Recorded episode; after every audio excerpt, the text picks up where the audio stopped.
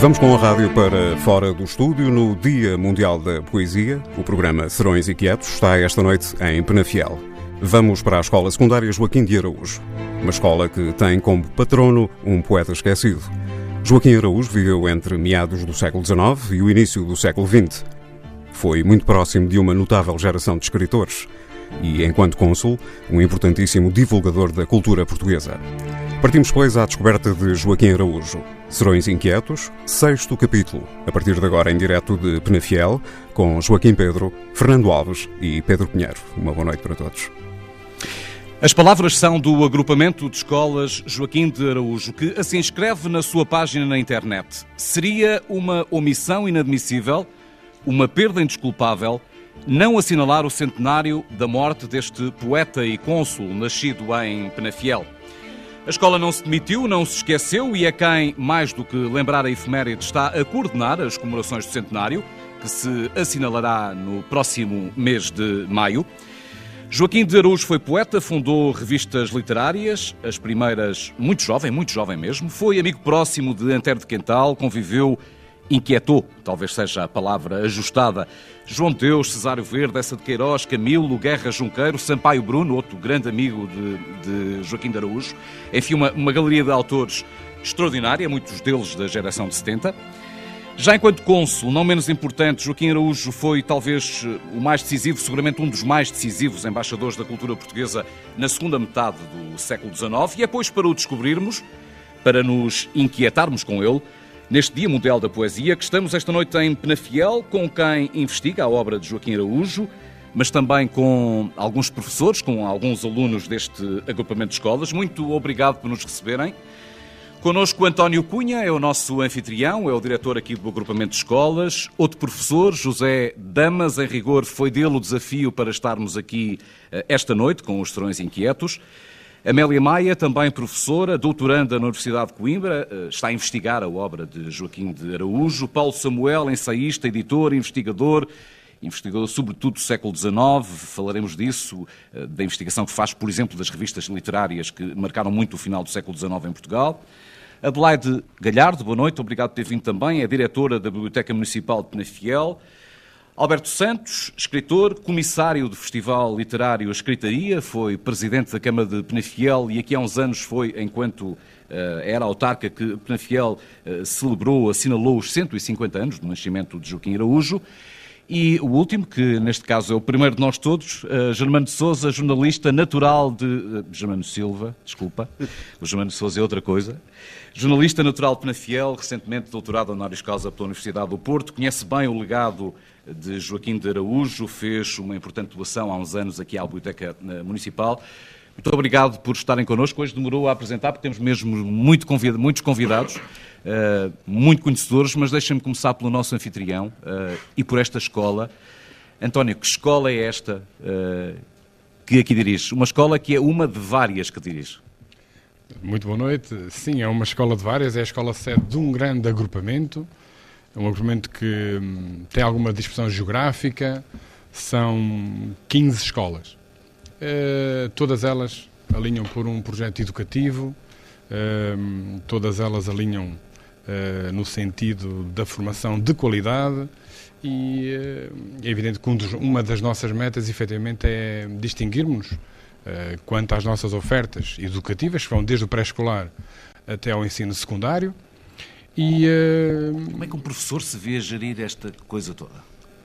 Um grupo de escolas que vem desde os miúdos, desde o infantário até ao secundário, onde estamos aqui? Ora bem, isto não é só a mim, eu apenas dirijo, não é? Apenas, isto apenas entre aspas. Uh, é uma tarefa colossal, mas uh, também é gratificante. é gratificante, sobretudo, pelas pessoas que estamos a trabalhar connosco. Desde logo os professores, os nossos assistentes operacionais e assistentes técnicos. Portanto, como sabem, o agrupamento de escola Joaquim de Araújo foi criado em 2012, uh, eh, foi fruto de uma agregação e, portanto, é uma, é uma grande empresa já. António, só para situarmos quem está lá em casa, este agrupamento de escolas vai, recebe sobretudo os alunos aqui do, da, das freguesias de Penafiel, porque há uma outra escola depois na cidade. Exatamente. Portanto, uh, nós recebemos alunos de Rãs, Galegos, também de Penafiel. Estas aldeias estão aqui neste quadro? Exatamente. Restelo, Novelas, Santiago? Restelo, Novelas, Santiago, Guilhu, Forró. Uhum. Uh, Novelas tem... é um belo nome. Um nome apropriado para, para a emissão de hoje. Portanto, isto é a configuração das antigas freguesias, antes da... Era isso que eu ia dizer, mas não estava seguro. É a terra da Fernanda Ribeiro, exatamente. A maior atleta de todos os tempos aqui em Portugal. Exatamente. E, portanto, nós temos alunos que vêm desta, destas eh, freguesias. Ao nível do pré-escolar também temos alunos que vêm de paredes e uh, conseguimos chegar ainda a Passo de Souza e, uh, portanto, basicamente são, é esta a nossa, a nossa área de influência. É esta a nossa comunidade educativa. Aqui nesta escola, 900 alunos, no total do agrupamento, cerca de 2 mil. 2.143 alunos. E a poesia? A poesia. Onde entra aqui na escola? A poesia entra. Até porque estamos a falar com um professor de português.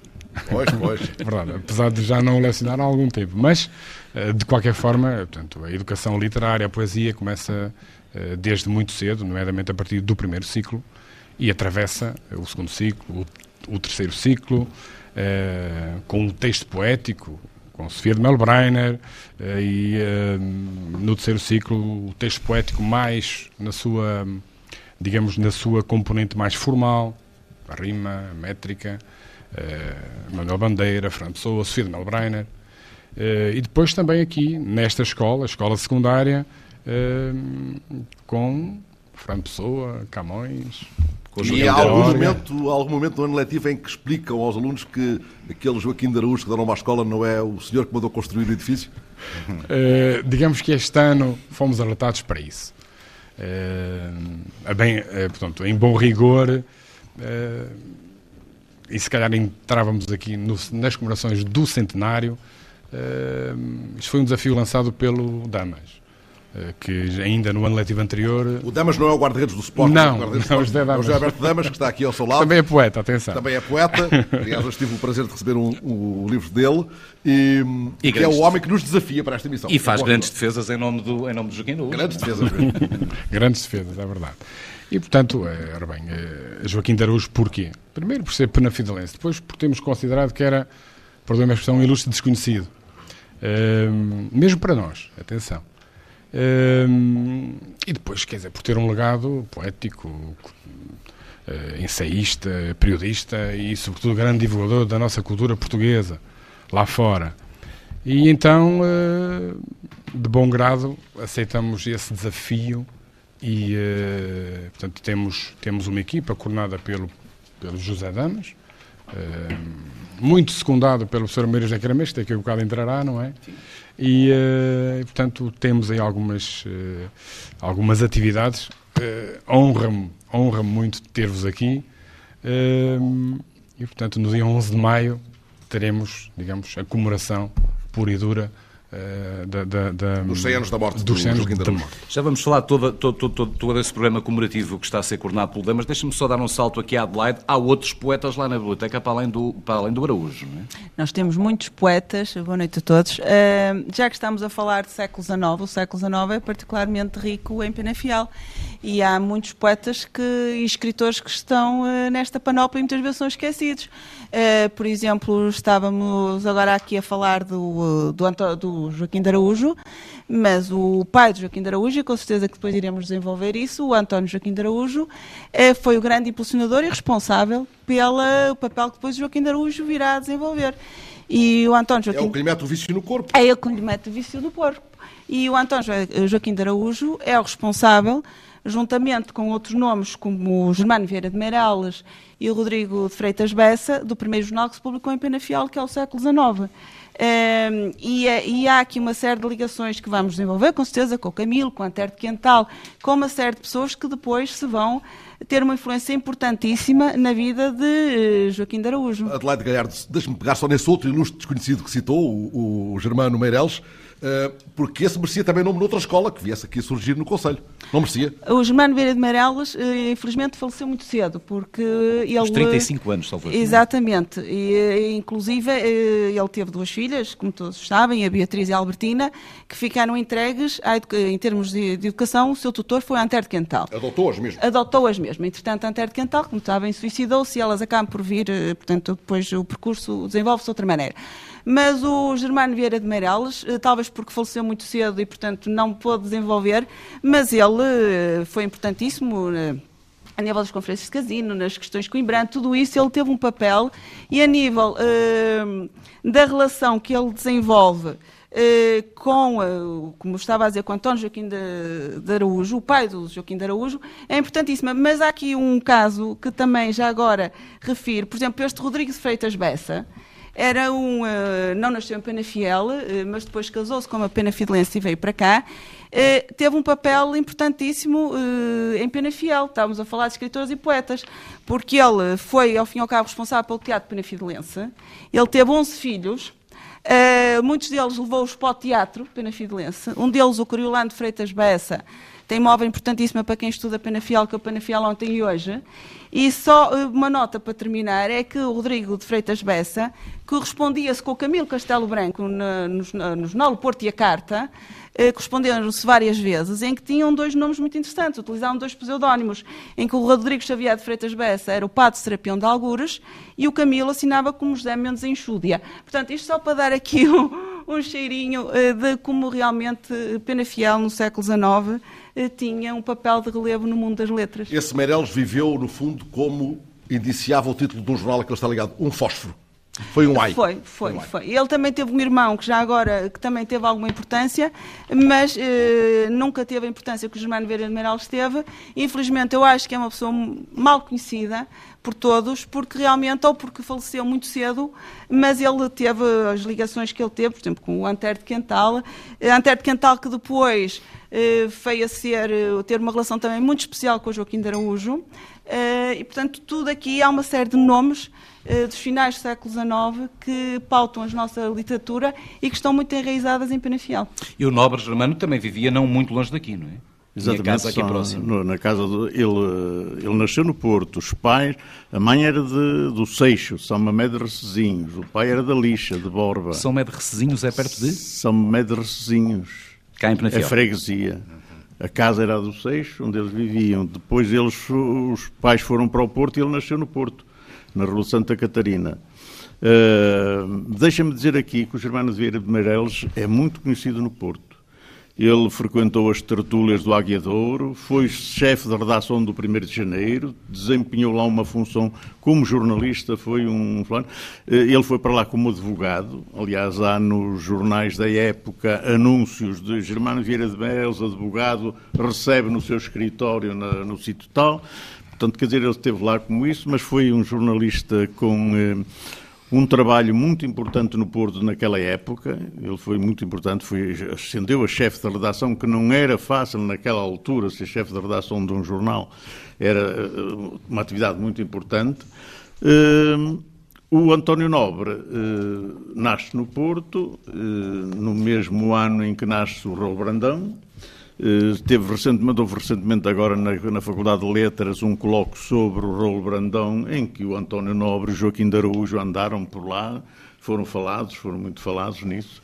Uh, portanto, quer dizer, é uma época que o Porto tem, uma época que quando o António Nobre chega em 1870 ao Porto, se não estou em erro, uh, é uma época em que a cidade está num progresso económico muito grande, eh, é a industrialização, começa a haver a industrialização. O, o, eh, o, Palácio Cristal tinha cinco anos, na fachada tinha uma palavra progresso, progresso era o progresso. Havia Mas fervilhava também Portanto, culturalmente dizer, esse porto. Exatamente, e fervilhavam as tertúlias nos cafés, sobretudo nos cafés. O, o Camanho?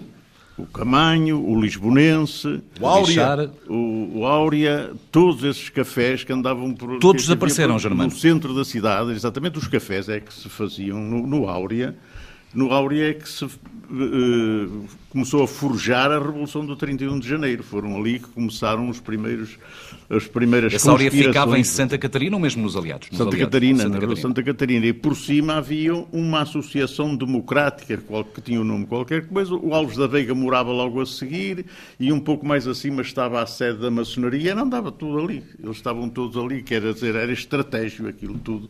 Portanto, quer dizer, esse, essa época foi uma época de muita atividade cultural e literária, quer dizer, e o eh, Joaquim de Araújo andou por, por, por- por esses sítios todos, com, eh, com aquela intelectualidade da época, que frequentava na época, aliás, eh, há descrições curiosas que ele aparecia sempre com um ou dois exemplares raros, de, de edições raras, primeiras edições debaixo do braço, não é? E, portanto, quer dizer, era um homem, ele estava com um homem melancólico, triste, não era assim um mas espalha-brasas. foi, mas foi um grande impulsionador da cultura, dos hábitos culturais e era um grande colecionador de livros. Era assim uma espécie de. De Paulo Samuel? De Paulo Samuel antes de tempo. Se a comparação não ofende, Paulo. Não, creio que não. Uma boa noite a todos. Eu queria começar por saudar e, e valorizar eh, o agrupamento de escolas eh, Joaquim de Araújo por esta iniciativa, porque quer-me parecer que, de facto, a evocação destas figuras e a sua repercussão tem que passar necessariamente eh, pelos espaços educativos, eh, onde tantas vezes, e sobretudo eh, no nosso tempo, eh, estas grandes figuras eh, que marcaram eh, o seu tempo, fizeram até a história e constituem, sem dúvida alguma, uma parte da nossa identidade cultural, eh, são, de um modo geral, e no restante, praticamente esquecidas e, e ignoradas. Mas queria também saudar o programa e, enfim, e, e esta própria designação dos Estranhos Inquietos, porque efetivamente consegue, através de um programa como este, com certeza, ter a audiência que nós hoje já não conseguimos, eh, nem nas universidades, nem nos espaços culturais, eh, e que é de despertar a atenção e, enfim, e trazer à memória, pelo menos à memória, para leituras presentes ou futuras, eh, destas figuras e destas áreas eh, de- da literatura. Está a dizer também, de algum modo, Paulo, que as universidades andam um pouco inquietas, é?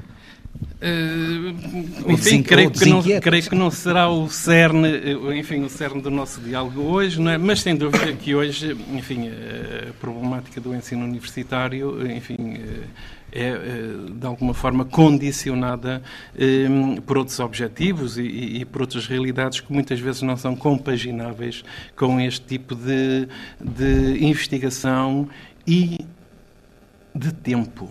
Porque o problema que se nos coloca hoje e que não se colocava à época de Joaquim de Araújo é a questão do tempo, Hum, que é uma dimensão sobre a qual nós ainda também pouco sabemos, hum, penso eu, para além, enfim, da- vertigem do nosso cotidiano, hum, mas que talvez, enfim, no, no- século XIX para figuras como, como o António Nobre e o Joaquim de Araújo, estes dois em particulares, hum, tinha menção, uma dimensão bastante diferente. Feito, enfim, enfim, feita esta introdução, eu queria de algum modo também, enfim, realçar aquilo que disse o Germano Silva, porque efetivamente está pouco hum, estudado, eh, ou pelo menos é pouco conhecido, a importância que o Porto teve nessa época, no século XIX, e nós ainda hoje sabemos eh, muito pouco sobre isso, porque eh, é comum designar-se isso vem eh, até em alguns livros, em alguns estudos, que o Porto, enfim, teve uma dimensão importante no chamado ultrarromantismo portuense, mas isso fica quase como um, enfim, como um rótulo eh, e pouco se aprofunda para além do rótulo, não é? É, é um, um pouco, enfim, que- que- como se estivéssemos a, a, enfim, a degustar um vinho de Porto e atendêssemos apenas àquilo que está inscrito no rótulo e à data e não provássemos aquilo que está no interior. Hum, de algum modo isto funciona um pouco assim. Hum, porque simultaneamente, eh, enfim, esse período ultrarromântico, que o foi, sem dúvida, viveu-se no Porto, nesses finais de 900, algo eh, de extraordinário, que inclusive passou por uma abertura eh, a um pensamento fora da tradicionalidade, aquilo que pouco também o Germano referia, que é essa predisposição para aquilo que é novo, para as novas ideias, para a importância do progresso, sobretudo para a questão da alfabetização democratização da leitura e da importância que tinha esse escopo cultural eh, no seio da sociedade da época, não é? Hum, sem dúvida que os cafés tiveram uma importância aqui decisiva nisso.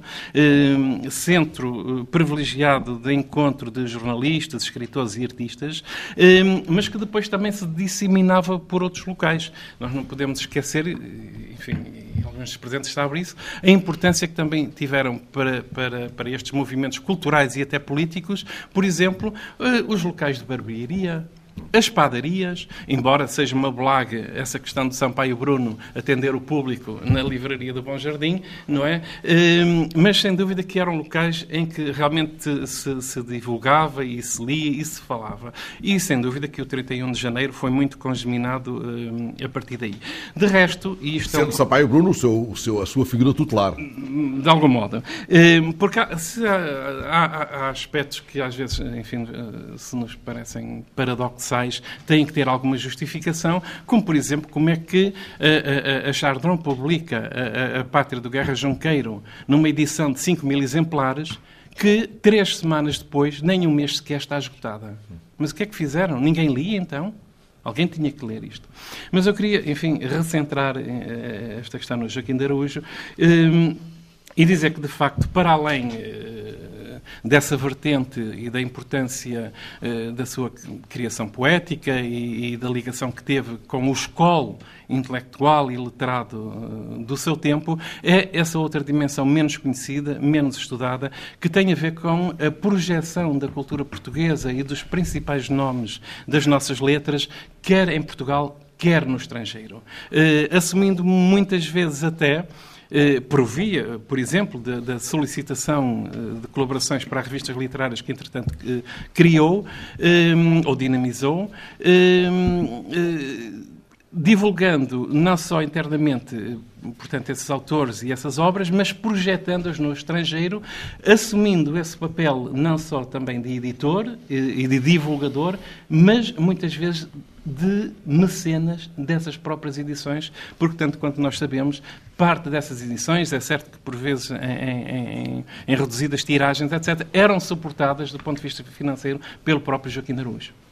Vamos voltar às comemorações antes que lhe percamos o fio. Vamos, até para ouvirmos crescer um bocadinho, porque ele, ele ainda agora era menino e já está já estava como um grande empreendedor.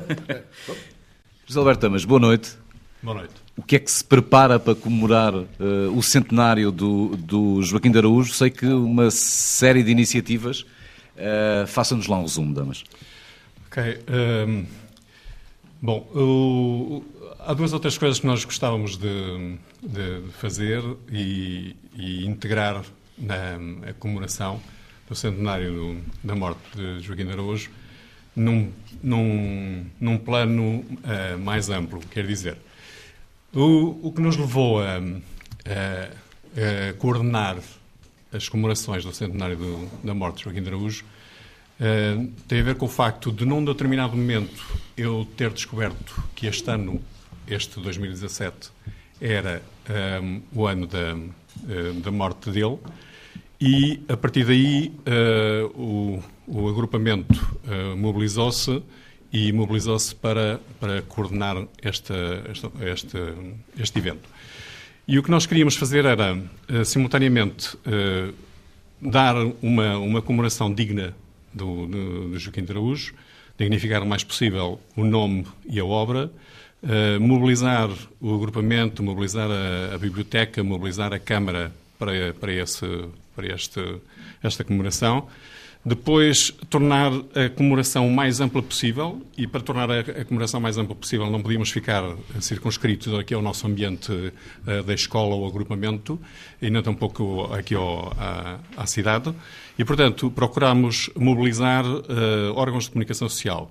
Uh, felizmente, na, na, na, escritaria deste ano, o, o Fernando Alves um, estava. Um, estava a beber uma cerveja com o Germano Silva e com o Alberto Santos. Não estava a fazer mais nada. não, não comece já a implicar-me no crime, que eu estava sossegadinho a beber. Não, creio que um gin, era bem uma Não foi, aí que eu, não foi aí, por acaso, que eu encontrei uh, o Fernando Alves, porque estávamos a sair da, do, do museu. E, e, e francamente, uh, uh, quando o Fernando Alves disse que vinham cá fazer um direto a, a Penafiel e disse que iam fazer o, os Serões Inquietos, que está aqui um programa que ia começar, verdadeiramente uh, houve ali uma, uma mistura de, de, sentimentos na minha parte e, e, claro que até a própria a incerteza uh, se, se, surgiu. É, é, muito bom ouvir isso. É?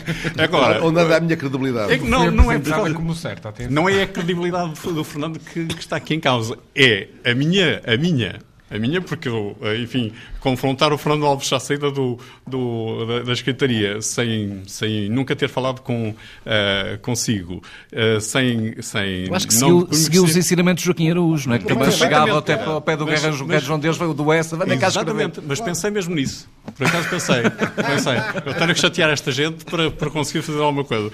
E então, uh, a partir daí fizemos um, um, um plano, melhor, já tinha feito um plano antes, que apresentámos a, na Câmara, apresentámos a, a, na biblioteca, na, na pessoa da Adelaide Galhardo, e, uh, e vamos tentando cumprir. O que é que pretendemos? Pretendemos uh, fazer conferências por, por estudiosos da obra de Joaquim de Araújo, pretendemos um, divulgar o mais possível a obra de Joaquim de Araújo e uh, pretendemos, no dia 11, que é o dia da morte, 11 de maio, que é o dia, de facto, da morte de Joaquim de Araújo, fazer uma cerimónia que, uh, que seja suficientemente digna da, da obra e da pessoa, da personalidade. Vocês às tantas até conseguiu trazer cá o Presidente da República, não fosse o Papa chegar no dia seguinte.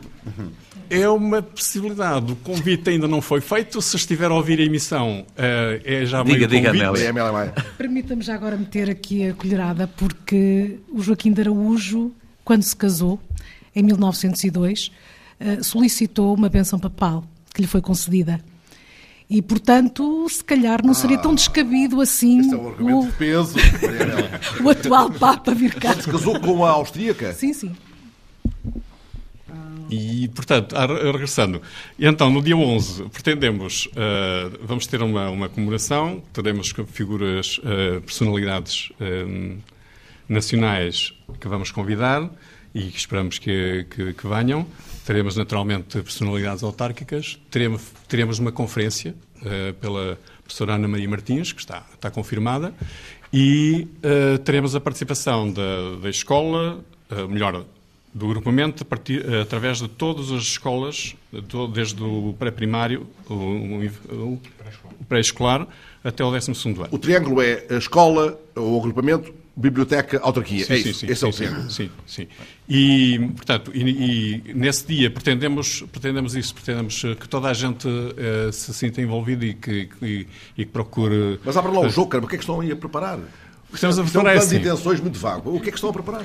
Nós temos, vamos, temos um, estamos a preparar um livro uh, com a coordenação do Paulo Samuel, um livro com, que publicará opúsculos uh, do Joaquim de Araújo, Estamos a, a, a conferência do dia 11.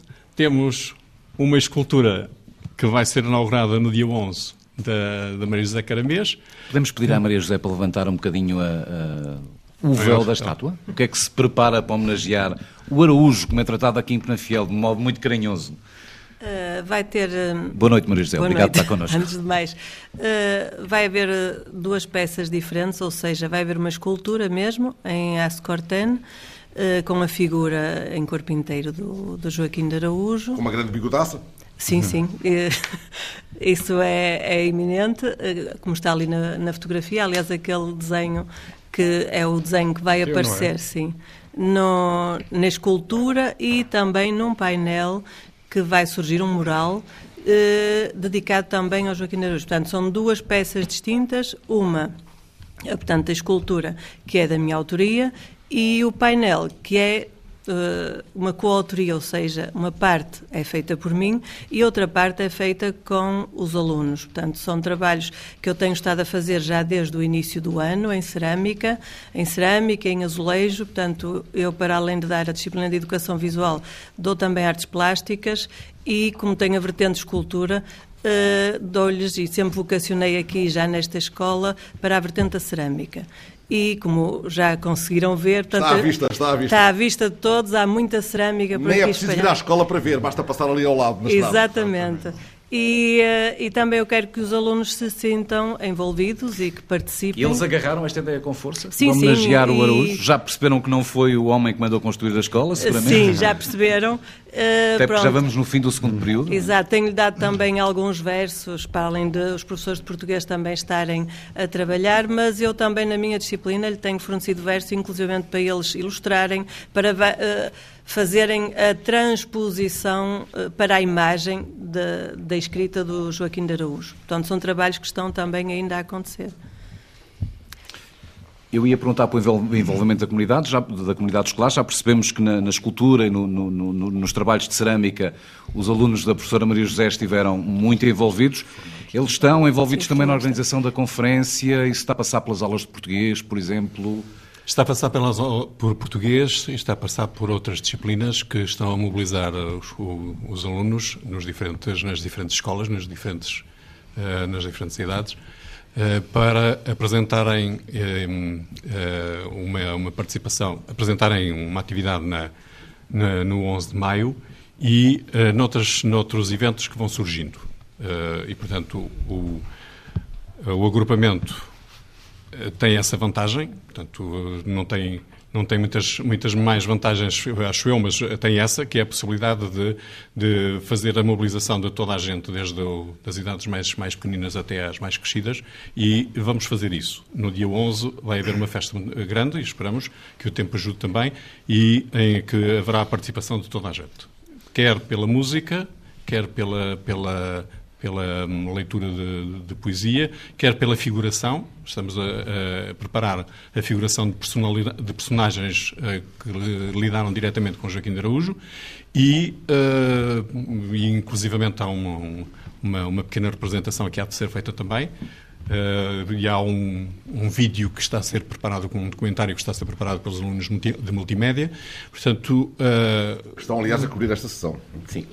E uh, Creio que as coisas estão, estão a andar bem porque o Joaquim de Araújo merece, porque uh, ninguém conhece e nós gostávamos que, que ter contribuído para, para que passe a ser conhecido, porque de facto é uma personalidade extraordinariamente interessante e importante no século XIX e que está uh, completamente esquecido. Sim, António. Uh, pronto, procuramos implicar dos 3 aos 18 os nossos alunos. E já temos uma série de produção de, de, de quadros, de de construções eh, com a poesia de Joaquim de Araújo. Isso o Damas não referiu, mas eh, fará parte de uma, digamos, exposição itinerante que andará pelas nossas escolas. Eh, e, portanto, isso também se deve ao trabalho dos nossos professores que prontamente se implicaram. Uh, os do pré-escolar, as nossas educadoras, os nossos professores do primeiro ciclo eh, tudo isto quando, eh, na primeira reunião do Conselho Pedagógico, convidei o Gilberto Damas para ir à nossa reunião para explicar o que é que pretendíamos. E o pré-escolar e o primeiro ciclo depressa acorreu. Está visto que a, a, escola, no seu todo, está a preparar uma espécie de lira íntima. E nós temos aqui o Bruno, que vamos ouvir já de seguida. O Bruno é aluno cá na escola e musicou um poema do, do, do Joaquim de Araújo.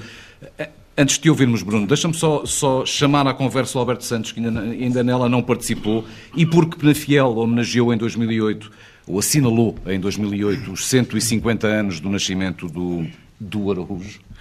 Um, era autarca nessa altura. O, o que é que ficou uh, dessa primeira grande evocação do Joaquim Araújo aqui em Penafiel? É verdade que há uma lá atrás, nos anos 80, mas... Uhum. Uh... Bom, nós sempre procuramos, e existe esta tradição aqui em Penafiel, eh, não só no, no tempo em que tive a oportunidade de, de estar no, à frente da, da, gestão da Câmara, mas também nos meus antecessores. Eh, aliás, vejo aqui apresento hoje o meu antecessor, Agostinho Gonçalves, e ideologias à parte, sempre procuramos eh, preservar e honrar a nossa memória e a nossa identidade. E, portanto, o Joaquim de Araújo, apesar de não ser conhecido do grande público e não ser propriamente conhecido ainda muito aqui da comunidade penafidelense, é uma figura tutelar que procuramos, ao longo do tempo, fazê-lo trazê-lo vivo. Aliás, o nome desta escola nasce aparece precisamente nessa época e mais tarde, quando eh, eh, se cumprem os 150 anos eh, do nascimento eh, do Joaquim de Araújo, eh, procuramos fazer também memória desse, desse tempo e desse momento. E é nessa época eh, que, que a Câmara decide adquirir uma boa parte do espólio conhecido e disponível através que, estava na, na posse de um, de um familiar direto eh, do Joaquim de Araújo e que hoje se preserva no nosso, eh, na nossa biblioteca. É nessa época também em que se decidem fazer uma, uma exposição para a comunidade e que depois derivou num catálogo e em, algum, em alguns livros que, uh, que permitiram conhecer melhor essa figura, como este que temos aqui à nossa frente. Aliás, e que pode ser comprado na biblioteca, não? E que pode ser adquirido na biblioteca e onde tem um resumo uh, muito interessante. Foi a nossa grande cábula, a minha e do Pedro. Exatamente. Nós temos franco. Custa 5 euros, é muito barato. e coincide também, já agora, Uh, com um momento que nós reputamos também muito importante e muito crucial, uh, de grande generosidade, de um grande penafidelense, que é cidadão honorário da, da, nossa terra, nasceu aqui na nossa terra, nós uh, amámo-lo muito. E que não por acaso está aqui. E que está aqui, que é o Germano da Silva, nasceu em Recezinhos, ali ao lado. Uh, te, do, do sítio onde passava, onde vivia o António Nobre. E lá dos Bolinhos de Amor, não era? Dos Bolinhos de Amor e também uh, do Zé de Telhado, já, já agora. Tudo gente boa. Tem, tem, tem, estes genes todos. Uh, e então um germano que tem um grande espólio de, enfim, literário, de, de revistas, de, de, coisas que foi adquirido nos alfarrabistas uh, e que uh, se lembrou, uh, e nós muito lhe agradecemos isso, de o doar uh, à nossa terra, à nossa, aqui a Penafiel, à, à, nossa biblioteca, e onde vinha também uh, muita coisa sobre o Joaquim de Araújo. E onde Portanto... é que tu arranjaste essa, essas coisas todas, com camanho? Nos roubei, nos alfarrabistas. uh, alfarrabistas no Porto que já, sab já sabem o que é que eu procuro e uh, o Nuno Canavês, por exemplo, sempre que aparecem coisas de Penafiel ou de Joaquim de Araújo, ele guarda logo. Já sabe quem lá. é que vai buscar. Portanto, já sabe quem é que vai buscar aquilo. E já Portanto, sabe assim para onde vai também. Foi lá, é no, no, no, nos, uh, nos alfarrabistas que estas coisas se encontram. Que também vão coisas... desaparecendo da cidade, Germano. Os alfarrabistas. Sim, sim. Estão, alguns estão a desaparecer, mas aparecem outros. Estão a aparecer outros. Há uma nova geração. Um, há uma nova geração. Há um, ainda agora apareceu mais uma rapariga ali na Rua dos Marcos da Liberdade. A que estava na, na Chaminé da Mota? Na Chaminé da Mota, ah. a Maria de Lourdes, exatamente. Ela apareceu agora, está lá em cima, na, na Rua dos Marcos da Liberdade. Vão aparecendo outros novos. Mas aparecem as coisas mais incríveis e é pena que às vezes percam. Eu, por exemplo, também doei uma parte para o Arquivo Municipal do Porto e, na altura, eu não tive a noção daquilo que, que fiz. Do Joaquim de Araújo? Não, ah, e, mas iam lá. Mas também coisas... não faria mal também. O António Nobre do Porto tem, tem o busto ali em frente à, ao gabinete de lá de Galhardo, que está ali muito bem. O António Nobre. Então, um, bocadinho, é, um bocadinho mais longe, mas, é, tinha... mas está ali perto da biblioteca. Já agora dizer aqui também publicamente que o Germano hoje já deixou, levou mais um saquinho de livros Joaquim Araújo para a biblioteca. já ocupa lá uma sala, não é? Já, já ocupa uma sala. A sala Germano Silva. Fundo. Fica a ideia, fica a ideia. Mas uh, tem lá, tem, uh, queria, queria dizer que o, o, busto do António Novo que estava na corredoria roubaram-no. É, é incrível. Roubaram-o da Sofia dentro do Jardim Botânico. É incrível o que está a passar no Porto nesse aspecto da roubalheira. Algum colecionador de bustos, não? Não, aquilo é para vender, retalham aquilo e vendem. Mas uh, acerca ainda do, do, do Joaquim de Arujo e do espólio, eu queria dizer era que quando doei aquele ao, ao, Arquivo Municipal do Porto, não tive a noção das coisas que estavam, porque estavam encaixotadas. E está lá, por exemplo, um livro que eu gostaria que estivesse aqui, que é o livro das milícias de Penafiel. E duas cartas de doutoramento de dois médicos aqui de Penafiel, século XVIII. Cartas em pergaminho, formação com o selo da, da Universidade de Coimbra. Aquilo estava tudo embrulhado. O doutor honoris causa não tem direito a ir lá e resgatar aquilo. Podemos ir em missão no fim nem do programa. Pode haver, pode haver um entendimento entre as autarquias. Nem, sempre, nem sempre a vontade uh, dos Acredito que sim. Uh, acontece. Aliás, aconteceu também no caso do Joaquim de Araújo, que testou deixou o seu, o, no fundo, a sua vontade de ser uh, sepultado em Penafiel e nós hoje não sabemos onde é que ele está sepultado. Não, sabe, não se sabe onde está? Em Temos aqui os, os, eruditos da, da, da, do Joaquim de Araújo. A Amélia pode nos ajudar um pouco. Está em Rio de Moro, em uh, Sintra. Vamos agora descobrir o mistério está em Rio de Moro, do, mas está, do jazigo mas não, do, não se consegue identificar. De, de, de, do Joaquim de Araújo. Sim, sim. Mas, mas, Se é que ainda existe um jazigo, não é? Poderá não existir nesta altura. Uma campa já. rasa. Aqui a Amélia vai, vai dizer-nos alguma coisa sobre uh, o assunto. Eu, eu, sobre isso ainda não consegui, uh, não consegui deslocar-me lá para verificar. Uh, de, de, de, outras leituras que fiz relativamente à, à morte do Joaquim de Araújo, aquilo que consegui apurar foi que o, a certidão de óbito registra que ele era solteiro e, curiosamente, poderá ser verdade, apesar de se ter casado, casado porque há um pedido de anulação do casamento por parte da, da esposa do Joaquim de Araújo, por razões uh, muito pessoais. Um, e, portanto, uh, nesse sentido, uh, justifica-se a questão da, da certidão de óbito. Em Viu relação... a certidão de óbito? É passada pelo telhal? Pela casa eu, não, eu não vi, li de outros investigadores que, que, que fazem essa Sim. referência mas hum, relativamente ao caso de estar como, como solteiro, eh, tem esta justificação, sim, porque há um sim. pedido de anulamento, sim, de anulação do, do, do, do, casamento. Imagino que dirigido ao Vaticano, que sim, sim, sim. só o Papa tinha poder para isso. Sim. E quanto a, ao, ao, local em concreto onde está sepultado? Não sei, não sei, ainda, ainda não tive a oportunidade de. Vão ter aqui o mistério do Nazoni lá no Porto. Eu gostava de retomar aqui a questão que, que, que o Damas eh, enfim, frisou relativamente a, aos vários aspectos em que estas comemorações eh, vão ocorrer e, e, de alguma forma ligar, eh, ligar isso mesmo àquilo que, que que foi também aqui dito enquanto contributo do, do, do Germano para a Biblioteca de Penafiel das espécies de, do Joaquim de Araújo.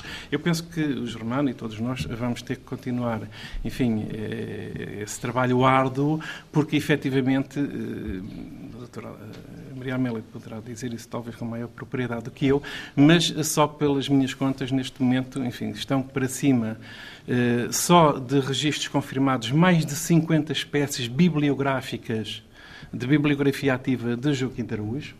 E, e, portanto, elas não estão todas sequer indexadas, conhecidas e muito menos, eh, enfim, depositadas na biblioteca de, de Penafiel. E aquilo que, enfim, em colaboração com a escola se decidiu fazer, e espero que a, a atual idealidade, enfim, se encaminhe também dentro uh, deste propósito de dar a conhecer eh, de uma forma cada vez eh, enfim, mais eh, funda e sólida e fundamentada a importância do Joaquim de Araújo, aquilo que se pretende fazer é trazer ao conhecimento do público, e não só apenas dos estudiosos e dos investigadores, e dos penafidelenses, eh, uma parte da produção eh, literária de Joaquim de Araújo, que não é apenas a sua criação poética, mas são os estudos que ele dedicou a, grandes figuras de, das letras portuguesas. Quase todas essas importantes de que Quase já aqui todas. falámos. E, portanto, eh, enfim, em consonância com, com, com, a escola, aquilo que se vai fazer é, efetivamente, de alguma forma, apresentar um florilégio daquilo que o Joaquim de Araújo fez e que, enfim, quer do ponto de vista diacrónico, quer do ponto de vista da importância na literatura portuguesa, vai desde os trabalhos sobre Luís de Camões, passando por Almeida Garrete, eh, Antero, João de Deus, eh, até, eh, até, eh, enfim, eh, eh, poderei dizer, a um outro plano de, de, de, dos interesses e da investigação e das amizades de Joaquim de Araújo que tem a ver com figuras tutelares para ele, como foi o caso do Teófilo Braga e do Camilo Castelo Branco. Paulo Samuel, esse trabalho sobre o Camões, é, é para esse trabalho que ele pede um prefácio ao Essa e, e, e recebe na volta do correio alguma coisa que não é bem um prefácio, mas que ele tra transforma num prefácio. Sim, que é uma, sim, eh, que é uma carta que efetivamente interessante do ponto de vista eh, até dos estudos queirusianos, mas que de alguma forma também, e se me permitem, denuncia. Hum, aquela atitude muito queirusiana de não se envolver demasiado com algumas figuras eh, da sua época e, e, e entre as quais deveria haver alguma amizade, eh, como foram, por exemplo, e isto está estudado e eu, enfim, atrevo-me aqui a, a afirmá-lo, como foi o caso da atitude dessa de Queiroz relativamente a Sampaio Bruno, por exemplo, ou até relativamente ao Nobre e, e, a outras figuras, enfim, da cultura e das letras portuenses, com quem efetivamente o nosso querido cônsul, enfim, eh, mantinha algum Bem, distanciamento. Essa também era cônsul ainda por cima, não é? É somos cônsul. Por isso é que eu disse uh, o cônsul relativamente Sim. a essa de Queiroz. É uma carta carregada de ironia, só duas passagens muito breves. Diz, escreve essa ao Joaquim de Araújo. As 16 ou 20 páginas que você me pede, uh, à pressa, levar-me-iam um longo tempo a escrever e eu teria de interromper a obra que está na forja, quente e fumegando, para ir malhar outro ferro é, uma ironia extrema, e acaba a dizer, de resto, como lhe disse, a dificuldade é o senhor ter pressa e eu ser um homem de inspiração tão lenta. Escrevia, escrevia essa para o Joaquim de Araújo quando recusava Era um apressado o Araújo? Eh, o Araújo para, para sim, tinha urgências, tinha sobretudo urgências, para as suas publicações periódicas, por isso é que eram periódicas, não é? Ele necessitava dessa colaboração. E de facto, nós temos que pensar que nessa época, eh, enfim, estamos a falar nos anos 80 e 90, eh, a edição quer do ponto de vista da produção tipográfica, quer do ponto de vista da circulação de publicações periódicas, não era nada fácil e tinha custos elevados. Não é? é certo que beneficiando também, eh, eh, ainda por cima, quando às vezes eram feitas eh, à distância, como é o caso desta, da Revista Portuguesa, uma das mais raras publicações periódicas que nós temos, dirigida por Joaquim de Araújo, que muitas vezes estava em Lisboa e a revista era feita no Porto. E ele tinha muito cuidado com os acabamentos, não é? Sim, isso é um aspecto que, que, que muitos de nós valorizamos, porque para além enfim, dessa dimensão que nós conhecemos do, do criador literário, nas suas várias dimensões, há ainda essa figura do esteta, do gráfico eh, e de alguém que, do ponto de vista editorial, mesmo nas suas publicações, eh, se arriscava a trazer a público eh, produções gráficas que não eram não só muito comuns, mas como tinham também custos acrescidos e exigiam um grande acompanhamento. Não é? Deixem-me só dizer a quem está a ouvir-nos lá em casa que são agora 10 horas da noite. O programa Serões Inquietos, neste que é o Dia Mundial da Poesia, está esta noite em Penafiel, na Escola Secundária Joaquim de Araújo. Uma escola que tem como patrono este poeta esquecido, poeta e não só. Ele viveu entre meados do século XIX e início do século XX. Foi muito próximo de uma notável geração de escritores. Enquanto cônsul também, um importantíssimo divulgador da cultura portuguesa. Temos à mesa dos Serões Inquietos como nossos convidados António Cunha, José Alberto Damas, Paulo Samuel, Amélia Maia, Adelaide Galhardo, Alberto Santos e Germano Silva, uma vez mais, obrigado por estarem connosco. Temos que ouvir o Bruno, Fernando. Temos, temos. Olá, Bruno. Boa noite. de preferência. O Bruno é aluno aqui na Escola Secundária eh, Joaquim de Araújo e resolveu musicar um dos poemas do Joaquim de Araújo. O que é que te passou pela cabeça, Bruno, para musicar este poema? Primeiro de tudo, boa noite, não é?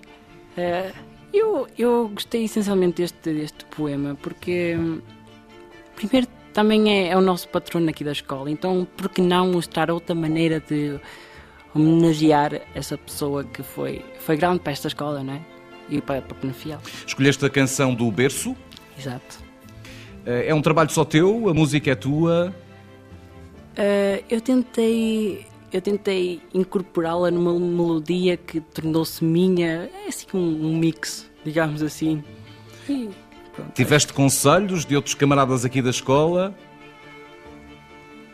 Pergunto isso porque há pouco ouvi a tua amiga, que está aí ao lado de máquina fotográfica na mão. Uh, houve outros colegas que se envolvessem na. na, na... Uh, principalmente a minha turma, a minha turma envolveu-se bastante neste, neste projeto e, e acho que foi a nossa turma que está a trabalhar para isso para ter uma boa coisa. Vamos lá ouvir. Eu tenho aqui em fundo o genérico dos Serões Inquietos. Vou pedir ao Rui Lameira para baixar um bocadinho e para ouvirmos então a versão que o Bruno Souza uh, musicou da canção do berço de Joaquim de Araújo. Bruno, sem nervoso nenhum.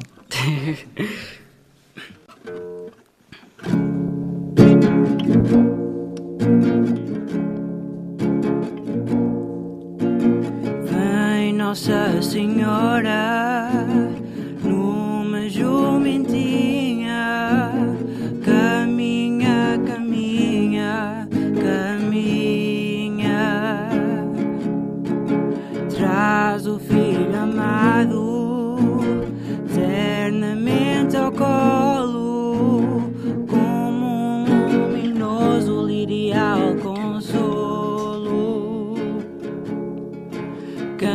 canta a cotovia, canta a roxinol, os semeadores morejam ao sol. Que andais semeando nesse solo amigo, nós, Senhora Nossa, semeamos trigo. E a Virgem Maria, no seio da graça, respondeu sorrindo que o trigo vos nasça. E seguiu avante, misteriosa arvela, cor de arco-íris, a divina auréola. Seguiu contente, mais além havia novas sementeiras e a Virgem Maria com seu filho amado, eternamente ao colo, como um luminoso lirial consolo. Levantando os olhos do seu doce abrigo, que anda chameando nesse sol amigo. Uma voz responde, sacudida e breve, semeamos pedras que ofício leve. Pois pedras vos nasçam, disse com tristeza, na na na na na na na. E sumiu-se ao longe, sem soltar um ai, como uma pomba branca que a ferida vai. Mas no outro dia, bem o quis a sorte, for ao chão tocado pela mão da morte todo pedregulho, desolada mágoa, olivais mirrados, nem um veio de água. Primeiro campo, num trigal florido, repentinamente fora convertido mal vinha rompendo no horizonte aurora. Foi Nossa Senhora, foi Nossa Senhora. Mal vinha rompendo no horizonte aurora.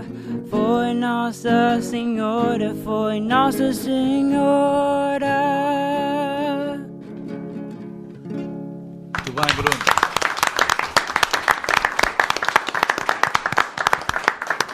Bruno Souza, aluno aqui da Escola Secundária Joaquim de Araújo, que musicou este Canção do Berço, do qual tens uma preciosidade nas mãos. Eu, eh, até tenho medo de lhe tocar, porque uh, é uma edição uh, minúscula, é um... Como é que chamaríamos a isto, Paulo Samuel? É um, uma brochura, um folheto, editado no Cairo, no Cairo mesmo, no Cairo, no egípcio Cairo, em 1905. Uh, poderá não ser. Mas foi, foi. Eh, Foi? Foi, eh, foi eh, o próprio António Portugal Faria que o fez. eh, em homenagem ao amigo. Ah, então está aqui a E, e ele prefacia, aliás. Sim, sim. Está aqui a explicação. Eh, o curioso é que nós no Joaquim de Araújo encontramos as peças bibli- bibliográficas mais incríveis. não Mais é? incríveis. Aliás, está aqui uma outra que tem o tamanho de um telemóvel. Exatamente. Mais, mais Eh, pequeno do que muitos telemóveis, dos pequeninos. Exatamente. Que é o tal Luís de Camões. Do Dom- telemóvel do Exatamente. São várias, são várias edições que, entretanto, ele fazia por vezes de, de, de um mesmo poema ou de um mesmo trabalho. Uh, até passando, uh, passando inclusive por edições em línguas estrangeiras. Aquela que eu conheço mais, enfim, mais estranha é, é, é uma publicação patrocinada pelo Joaquim de Araújo em aramaico.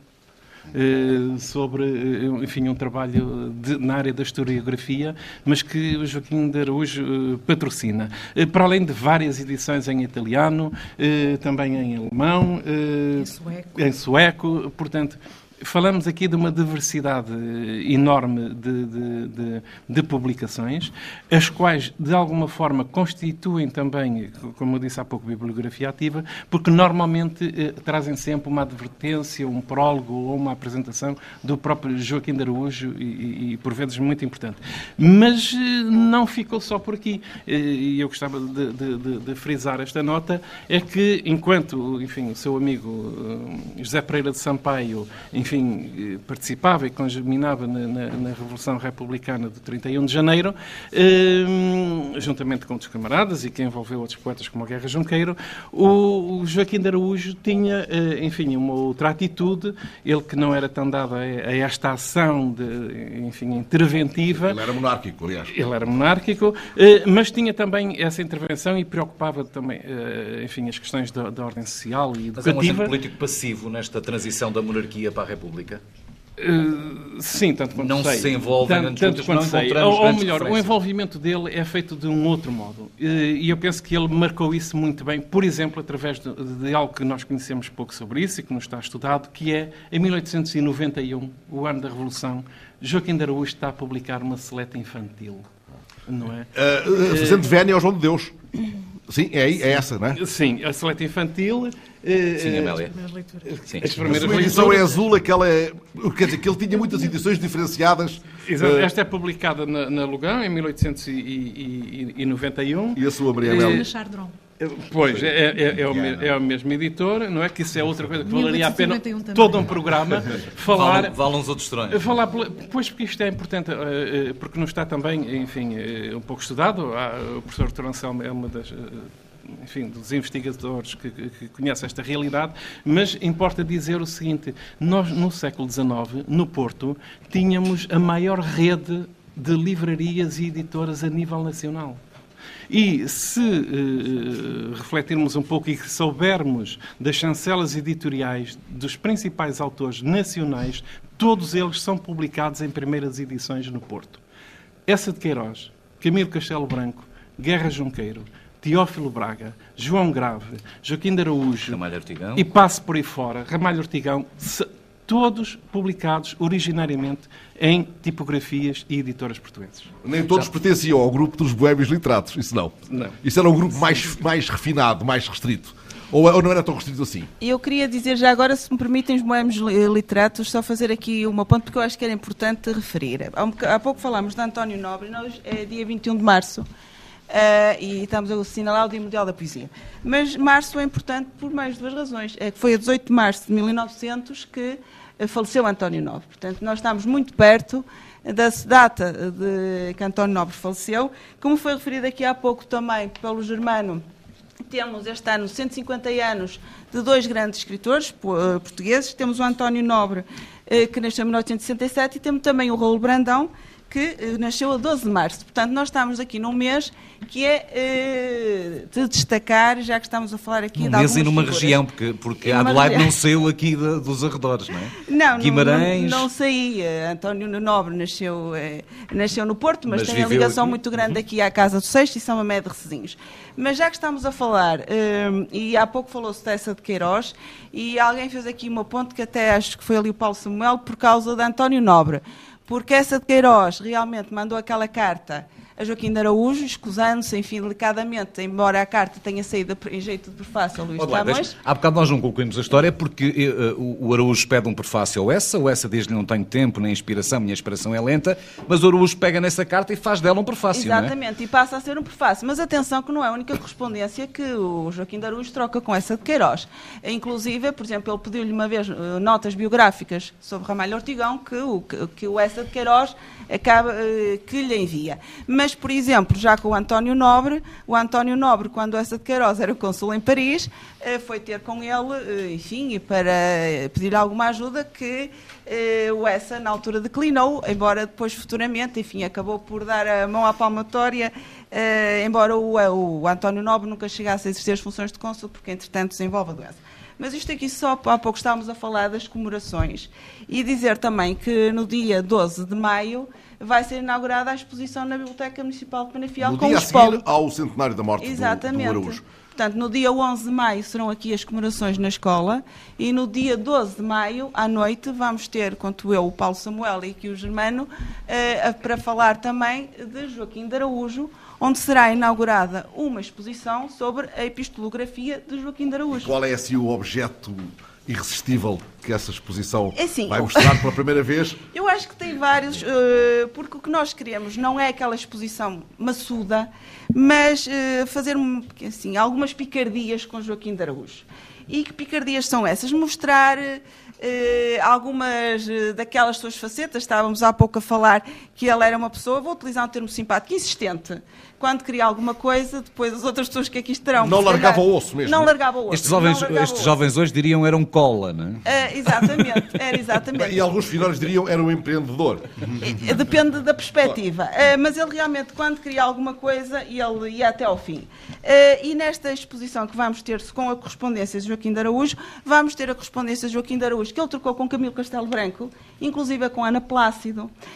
Vamos ter a correspondência ele, entre ele e Antero de Quental. Não esquecer, por exemplo, foi Antero de Quental que o acompanhou no funeral do pai do António Joaquim de Araújo. Ele tem, aliás, um texto comovente sobre, Exatamente. o Antero de Quental é quem o acompanha. Aliás, ele foi a casa de Germano Vieira de Meireles e Antero de Quental acompanha o funeral do pai, o António Joaquim de Araújo. O Antero, aliás, faz um, um poema epitáfio para a morte da Zara, da irmã Antero de Quental faz e uh, o Antero de Quental faz um poema para a Zara e esse poema uh, que está traduzido em imensas línguas, que até dizem que é o poema mais traduzido. É um mito ou é mesmo verdadeiramente o poema mais traduzido da língua portuguesa? 96 línguas e dialetos. Mais do que tudo o resto em língua portuguesa? É incrível. Língua portuguesa e no mundo. No mundo. Estamos a falar de um poema de Antero chamado Zara. Zara, que é dedicado à mulher, à, mulher, à, à irmã, do Joaquim, irmã de Araújo, Araújo, que morre muito jovem. Morre muito jovem. E este poema, isto só para mostrar isto, também estará na exposição. Algumas... Esse poema? Esse? Uh, não, estará, ah, estará okay. aliás, na exposição estarão expostos opúsculos e as obras sim, de Joaquim de Araújo. Dentro deste espólio todo, temos sim. vindo aqui a falar que a Câmara adquiriu, que foi oferecido pelo Germano, enfim, tudo isto estará uh, para que quem nos visite durante o mês de maio possa ver. Mas voltando ao Zara, já que estamos a falar Sim. de pequenas histórias, uh, uma das correspondências que o Joaquim de Araújo trocou foi com Emílio Tesa. Emílio Tesa, que era Tradutor italiano de, de uh, da Antero de Quental, Sim. aliás, foi ele que é o primeiro a traduzir Antero de Quental. Uh, Emílio Tesa, que era um, que era um bibliófilo que era um bibliotecário, eh, aliás, eh, deve-se, se calhar, em grande parte, pois, a, o, o professor de literatura comparada, o facto do espólio dele estar em Veneza. Uh, mas isto para Valia dizer... a pena que a gente se tivesse um bocadinho sobre isso. Sim, Quem agora sim, apanhou sim. o está em Veneza, mas ele não é fiel. Só para completar, que ele, por exemplo, uh, insistiu não sei quantas vezes em cartas, chegando mesmo a ser amassador com Emílio Tesa, para que ele pusesse o poema da Zara em italiano. Portanto, ele lá conseguiu levar Venceu água ao seu moinho. Cansaço. Venceu pelo cansaço. Mas uh, tudo isto, a correspondência, por exemplo, com essa de Queiroz, com Antero, com o Teófilo Braga, que já foi, que falaram aqui, que foi professor e mentor de Joaquim de Araújo, com João Deus, eh, as primeiras leituras inspiradas na cartilha eh, maternal. Porque ele faz uma espécie de réplica eh, para o Penafidelense, não é? Para o João? Faz. E, e, por exemplo, ele há uma coisa e, que também, para mostrar assim um bocadinho como ele era, estava há um bocadinho no jantar a falar, também ali o Paulo Samuel, que os bibliófilos eram todos assim um bocadinho chatos uns com os outros porque não gostavam de ver as suas publicações muitas vezes reproduzidas. E, e ele, uh, por exemplo, uh, teve uma polémica com o, uh, o, Aníbal Fernandes Tomás por causa da publicação dos ex-libros portugueses, que ele tinha o arquivo de ex-libros portugueses, em que alguns dos epítetos trocados entre eles foi que, nomeadamente, por exemplo, o Aníbal Fernandes Tomás chamou ao nosso Joaquim de Araújo um sacripante esfarrapado e o nosso Joaquim de Araújo, eh, enfim, eh, designou o Aníbal Fernandes Tomás de uma gralha despavonada. Portanto, Ele não é, Amélia, um poeta consensual, o Joaquim de Araújo. Ainda hoje. Ora bem, uh, o Joaquim de Araújo é uma pessoa com um extremo valor. e, ao contrário do que muitas pessoas alegam, não é aquilo a que se chama um poeta. Não se pode chamar um poeta menor, nem um escritor menor. Uh, daquilo que eu tenho visto e encontrado, eu considero que ele é uma pessoa elevadíssima, de múltiplas facetas, uh, uma pessoa ligada à cultura, uma grande preocupação uh, na instrução. E, e, já agora aproveito, há bocadinho falou-se, estou a começar se calhar por outra parte, gostaria de começar por, por de outra forma, mas há bocadinho falou-se aqui das primeiras leituras. As primeiras leituras uh, foi um livro, não podemos esquecer que na, na fase em que surgiram, tínhamos uh, uma crise uh, a nível nacional, não só de, de, em termos de patriotismo e, e financeiro, etc. E Joaquim de Araújo tenta trazer ao de cima o valor nacional e vai buscar não só autores consagrados, como Camões, entre outros, mas vai eleger os da novíssima geração. Uh, e há aqui um aspecto extremamente importante. Há bocadinho falava-se aqui da insistência, uh, muita gente diz que ele era um chato, uh, que era uma melga, que, que, que não, não, descolava.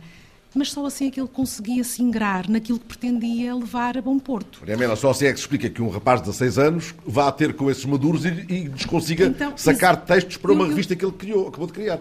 Ele faz, faz isso com todos eles, com exatamente. dezenas e dezenas dos melhores. Uh, há aqui um episódio que é contado, na, que, está publicado naquela revista O Tripeiro, muito interessante. Uh, em 1874, uh, ele dirige-se, portanto, o jovem penafidelense, no primeiro dia de exames de Geografia, Cronologia Histórica, etc., para os quais foram destacados para o Porto como examinadores Manuel Emílio Garcia, José Simões Dias e Canto Figueiredo, dirigiu-se à hospedaria onde estes se encontravam.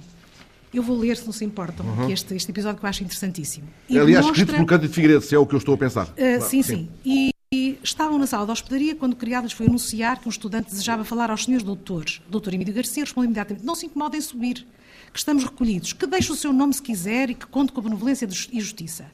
O estudante que, que em, questão, em questão era Joaquim de Araújo, diretor da ARPA, e não se conformando com a recusa, aliás compreensível e delicada, instou com o criado a voltar junto dos senhores doutores e dar-lhes conhecimento de que era um estudante, mas não vinha pedir proteção. Eles então trocaram um olhar de curiosidade interrogativa e concordaram em receber o estudante, que pensavam fosse algum dos reprovados desejoso em desabafar. Contente, mas um tanto embaraçado, Joaquim de Araújo, moço de 15 anos ou 16, imberbe, pálido e loiro, é aqui que há referência ao facto de ser loiro, sentava-se ao lado dos professores e não lhes pedia proteção para o estudante, mas sim colaboração para o seu jornal. É, Simões Dias e Canto Figueiredo leram alguns números da harpa e logo filosofaram. O rapaz não escreve mal e o jornalzito é muito apresentável. Foi então que o autor das Peninsulares lhe deu uns versos e o cantor dos quadros cambiantes um bom artigo consagrado a Guilherme Braga. E é o primeiro jornal que ele queria, Exatamente. aos 16 anos. Sim. 15, 16 anos, um miúdo. Exatamente. Uh, ele juntamente com o Sampaio Bruno. Mas, curiosamente, já nesta altura e no início, a, a preocupação dele com a educação, com a cultura, era tão latente que eh, quando eh, ele abre a harpa com, com duas palavras e dizem assim: Aos quatro ventos da publicidade vai aparecer mais um jornal, hasteia a bandeira sacrossanta do progresso, que era aquilo que pretendia, e sente no peito referver-lhe o velho orgulho português. Raio luminoso, a instrução propaga-se e a imprensa é o seu mais dileto órgão. Ele esteve. Eh, ele esteve integrado numa série de, de organizações, de academias, etc., ligados à instrução do povo. E ele deixa isto aqui presente nesta, neste prefácio. Curiosamente, nesta seleta uh, das primeiras leituras, publicada então aqui neste caso pela, Char, pela, pela Chardron, em 1891, ele tem aqui um texto que, curiosamente, já começa a antecipar as, as comemorações do centenário do Garrett que ele vai uh, fazer tudo e mais alguma coisa. Eu vou ler aqui uma passagem Sim, de uma carta. Deixa só marcar uma coisa, Maria Amélia, porque é, Penafiel tem um, um peso decisivo na, no movimento que foi, foi lançado para a transladação uh, do Garrett. Foi, foi Joaquim de Araújo, mas Sim. começa já aqui. E então, quando ele fala do centenário de Garrett, aqui nas primeiras leituras, ele dirige isto às crianças. Tem aqui um texto, não vou ler, que é, ainda é um bocadinho extenso, mas no final ele diz: O centenário do nascimento de Garrett completa-se a 4 de fevereiro de 1899. Cumpre às crianças de hoje, que hão de ser a nação portuguesa de amanhã, gravar em letras de luz nos fastos da pátria essa data sublime, vitoriando o nome do colossal apóstolo, numa apoteose gigantesca de aclamação que o século XX repercuta. E agora eu vou, vou ler aqui uma, um aspecto que vai, uh, de certa forma, uh, ajudar a perceber a persistência do Araújo. O Araújo, desde muito cedo, começa então uh, a tentar preparar este centenário, porque ele considera Garrett um dos expoentes máximos da nossa literatura, da nossa cultura nacional, e não só o fazer revigorar a nossa nação através da figura modular de Camões, Garrett, uh, Herculano e outros uh, são para ele extremamente importantes. Ele, numa carta sentida a João Penha, precisamente em João 1900... Penha, poeta de Guimarães, Braga, Braga, de Braga. Aliás, saiu muito recentemente a publicação Sim. da tese de Elsa Pereira sobre as obras de João Penha. Uh, e ele então diz: Depois no país não há uma compreensão nítida do meu papel em relação ao Garrett. Fui eu quem fez todo, quem pôs tudo em movimento em honra do divino poeta, não encontrando senão más vontades enquanto lhe não viram probabilidades de triunfo. É que tudo a que o Joaquim de Araújo metia ombros, havia sempre maledicência. Há aqui um, há um aspecto muito interessante relativamente ao, ao Joaquim de Araújo, na, na figura eh, extremamente assintosa que foi Silva Pinto. Silva Pinto eh, foi colaborador do Joaquim na harpa, elogiou Joaquim na harpa, disse que só era possível uma obra daquele género devido à, à custa da labuta constante e, e, persistente do Joaquim de Araújo, um jovem uh, com vontade de, de, de, se ingrar, e mais tarde começa uh, a dizer mal dele e num jornal que desde o início até ao fim da existência desse jornal chamou tudo e mais alguma coisa ao Joaquim de Araújo. Uh, o Coisa do Araújo, o Alforreca, o, o Palermo, o Renascente, o, Renascente, o uh, entre imensos outros epítetos uh, bastante baixos. E então ele diz assim: Em 21 de dezembro de 1898, proclamei o centenário. De Lisboa dizia-me que não havia tempo de nomear comissões. Quando, porém, viram os jornais da Europa, porque Joaquim não dormia, sempre que tinha alguma coisa em mente, ele não só noticiava no país como no estrangeiro, e não era só na Europa, era Europa, era, era Estados Unidos, era Brasil, uh, e até mesmo Goa. Porque ele tem publicações em Goa e havia uma série de. de, de escrevia inclusive para jornais de Goa. Uh, e então diz: uh, os mais ilustres publicistas publicando artigos sobre Garrett, traduzindo-lhes livros, curvaram-se. Que gente! Depois do centenário, a campanha das representações pendentes de relação para os Jerónimos são 39, promovi 38, escrevi 30. A primeira é da terra onde nasci, a tal. Pois uma gazeta lá de Lisboa fala na iniciativa, que a este respeito tomou a cidade do Porto para pôr as coisas no seu pé, sem intuitos de polémica, tenho no prelo e em breve lhe mandarei um opusco sobre as representações. Ficará como documento histórico. Vou só terminar aqui porque acho que é, é, é, é extraordinário. Em três anos de campanha escrevi sobre o Garrett todos os artigos de quatro periódicos daí e lancei no correio mais de duas mil cartas e bilhetes postais. Mas, cartas, lá está. Uh, muitas dessas cartas dão aquelas 2.200 que estão na, na Marciana de Veneza. Sim, sim, sim. também, pois, também. Pois. E depois diz, concluo do que vejo que sou uma força. E sublinha, pois, sou uma força. E de facto era. E note só como aditamento que este tipo de atitude já vinha de trás, porque nós também temos que ter presente o seguinte: as grandes comemorações que ocorrem no Porto eh, do 30 centenário camoniano são, em grande parte, eh, impulsionadas pelo Joaquim de Araújo. E passou-se até algo, enfim, um bocadinho estranho. E, e portanto, toda essa animosidade e, e até o ostracismo que, que, que, eh, que votaram Joaquim de Araújo tem ainda antecedentes. Eh, para além, anteriormente ao, ao, próprio Garrett. Porque as comemorações de, de, de camonianas no Porto passaram muito pela, pela academia e pela pessoa do, do, do, do Conde de Samudães. Ah, uh, do Conde de Samudães. E é Joaquim de Araújo que, junto, enfim, de, de, mais do escola literário, uh, insiste para que realmente elas tenham uma outra repercussão. Para além daquilo que ele próprio publicou, há muitas publicações de, de, investigadores e de escritores que na altura produziram conferências e que ele editou, e vem mais tarde uh, uh, também a publicar uma revista que, que ficou célebre, é uma das, das quais também devemos aqui em Araújo, o Círculo Camuniano, uhum. que ainda hoje é uma publicação de referência. E lá atrás fica a Renascença e fica porque, o, não são porque não são propriamente só publicações. Importa notar o seguinte, é que não se tratava apenas de um amusement do, do, do Joaquim de Araújo, nem para fazer nome. O caso, por exemplo, da Renascença, ele assume-se, ou melhor, faz que aquela revista se assuma como o órgão dos trabalhos da geração moderna. Num, num link para o, para o Ontero, há ali uma, um subtítulo da revista Sem dúvida. que vai, vai buscar ao, ao Ontero, um conceito de caro ao Ontero. E sobretudo como alicerce realmente para uma projeção e futura. E tinha Araújo, na altura, 20 anos, quando fundou a Renascença. Eu estou a ouvi-los e estou a ver o Alberto Santos a tomar notas e dei comigo a pensar que, embora não seja esta uma época que ele tenha tratado na sua, no seu labor ficcional, há aqui nesta figura, Alberto Santos, um, um apelo irresistível a transformá-lo num, num, dos seus próximos livros e, e, não esquecendo, se pegasse nisso, porventura, o episódio, de, creio que de uma peça de teatro, que ele, de uma das três que ele, que ele produziu, onde aparece o tal Bispo de Penafiel, que é uma, só em si mesmo uma figura que enchia um serão inquieto. O Bispo de Penafiel, que nunca esteve em Penafiel. Sim, é uma figura. Uh, que o Aruz trata de uma peça de teatro, creio. É, é uma figura interessante da, da época em que viveu. O, o Bispo, estamos já a falar do século XVIII. Uh, do, do, reinado de Dom José I, do, portanto, do tempo do Marquês de Pombal, Uh, e é uma história bastante interessante do bispo, que foi bispo durante alguns anos, Uh, e que por essa... Chegou a ter aposentos no outro lado do, do passeio em relação à casa onde nasceu o Araújo? Exatamente, pois. em frente à casa do Araújo, teve o seu passo episcopal, que ainda hoje lá está, com outra missão, nesta época. Uh, hoje forma enfermeiros, uh, mas o bispo teve a casa, mas nunca cá apareceu, infelizmente. ficamos muito, muitos anos à sua espera. Uh, isso dá-se a propósito de, um, de, uma questão que teve mais uma natureza política uh, do que religiosa e, que está associada precisamente ao nascimento da cidade de Penafiel.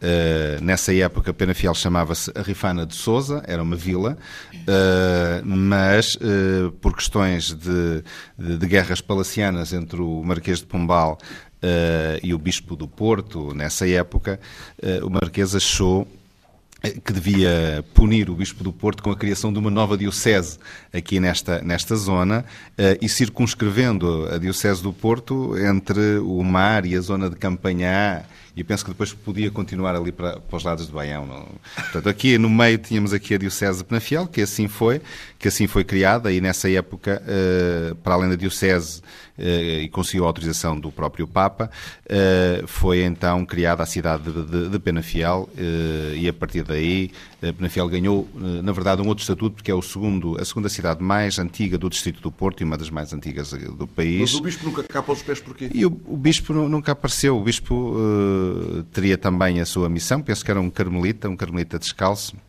que vivia. E trabalhava para o Marquês. E trabalhava para Ele o Marquês, exatamente. Era uma espécie de Fernão Lopes do Marquês.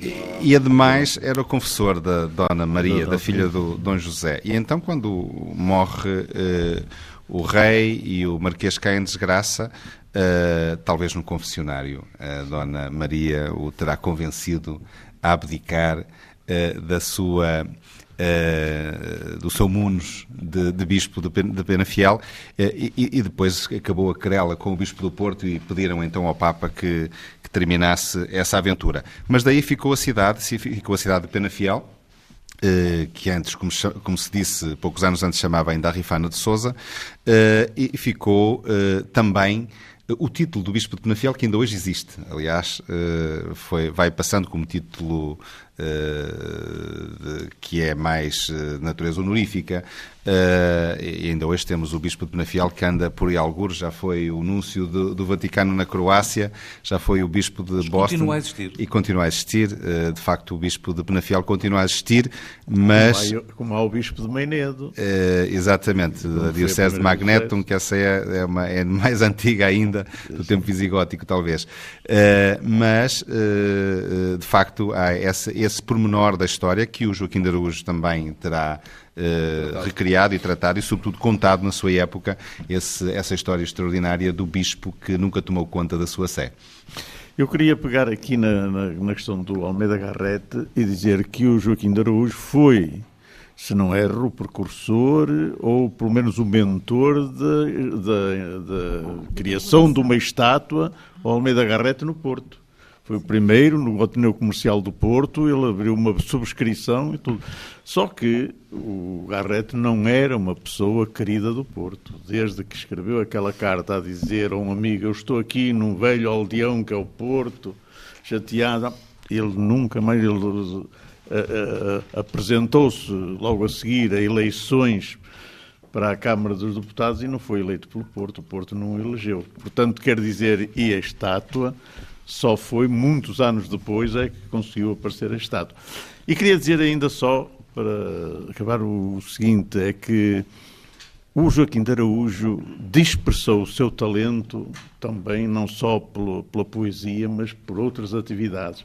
Ele foi secretário da Sociedade de Geografia do Porto, que tinha os mesmos fins que a Sociedade de Geografia de Lisboa, que era que era o Oliveira Martins, que estava, ele colaborou com o Oliveira Martins, havia uma revista, um boletim da sociedade, e ele colaborou imenso, ele, eh, julgo que era ele que redigia quase a totalidade, que era uma sociedade de geografia que tinha os seus exploradores também em África para descobrir mercados e descobrir produtos que viessem para cá. Portanto, era, tinha as funções... Aliás, só ver o António Enes, o grande explorador, escreve para uma das revistas dirigidas pelo, pelo Joaquim Darus, creio para a Renascença, creio, não tenho... Mas, uh, apresenta um texto uh, longo ainda, uh, porventura, de uma das suas expedições africanas. Ele, um, na, nas primeiras leituras, uh, que é um, um, livro que eu acho um livro, um livro interessantíssimo, uh, especialmente uh, interessante para o século XIX, porque parte do princípio que os miúdos na escola primária, porque é, um, é, uma, é uma seleta de textos, parte do princípio que os, que os alunos da escola primária podem ler textos que, nos quais estão, está, digamos assim, a história da literatura portuguesa desde, desde Camões até aos contemporâneos de Joaquim de estão lá praticamente todos.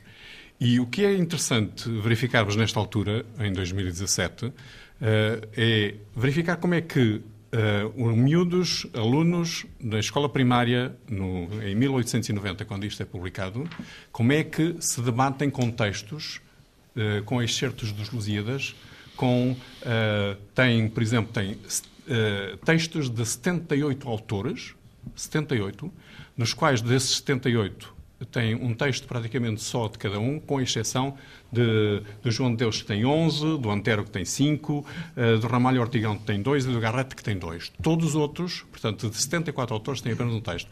E depois tem uma coisa fabulosa também, que é a recolha, a utilização, melhor, a, utilização de, de, de textos de, que reproduz a tradição oral e eh, tudo isso é uh, utilizado uh, para a escola primária, por, não para ensinar a ler, porque isso é a cartilha.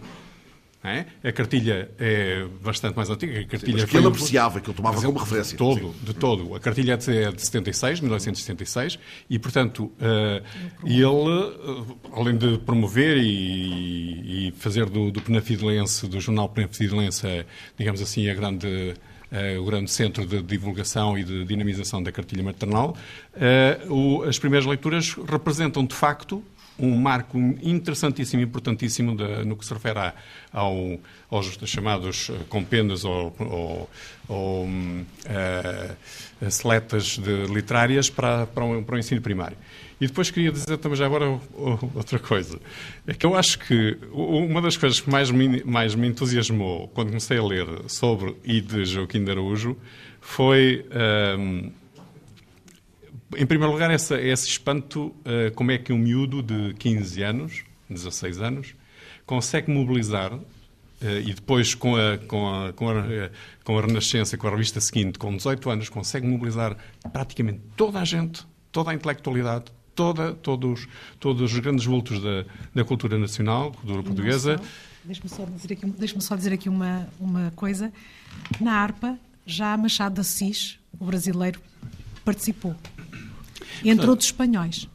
E ele tinha apenas uh, eh, 15 anos. O Machado de Assis participou enviando ele um texto para a harpa? Sim, sim, ou, sim, sim. ou é o, o Joaquim Darus que que, não, que não, publica não, não. um texto do havia, havia assim, conhecimento. Ah, sim? Isso sim. é notável, sim. Ele carteava-se, eh, ele já desde os 14 anos se carteava com grandes lusófilos internacionais. E depois, Mas outro- com a almofada do pai ou sem a almofada do Sem a pai? O que é- almofada do pai. em alguns casos. Em alguns casos. No caso do tradutor, do tradutor castelhano, no caso do tradutor castelhano, isso vem por via de Camilo, porque trata-se do tradutor de Camilo em Espanha. E depois, o outro aspecto, um outro aspecto que, que me entusiasmou muito foi hum, essa é a dimensão do, de Joaquim de Araújo, com, eh, não, só, não apenas como, como poeta, enfim, porque aí, é- aí de facto há, há opiniões bastante distintas, mas eh, fundamentalmente com, com o facto de, eh, em Joaquim de Araújo, hum, toda a cultura nacional, todos os grandes vultos da cultura nacional, lhe deverem a divulgação internacional. E, eh, e depois, também um outro ponto que, que achei interessantíssimo foi o, o João de Deus, que era 28 anos mais velho que ele, que já tinha publicado a, a cartilha, que era um nome perfeitamente eh, reconhecido nacional, eh, em termos nacionais, em, mil, em 1878, eh, manda um texto, um poema para o, para o Joaquim de Araújo e diz qualquer coisa assim: Olha, mando isto para enviar para, um, para, para publicar, mas corrija e veja se serve. Isto é uma coisa impressionante. Quer dizer, um miúdo, que, um miúdo em 78 tem 20 anos. Tem 20 anos. E um João de Deus, que é 28 anos mais velho, que é, um, é uma referência em- é- é- para todos, para todos os, os poetas da altura e para para o João de Deus em especial, e diz-lhe: tome lá, corrija e veja se serve para a publicação. O próprio Camilo fez isso.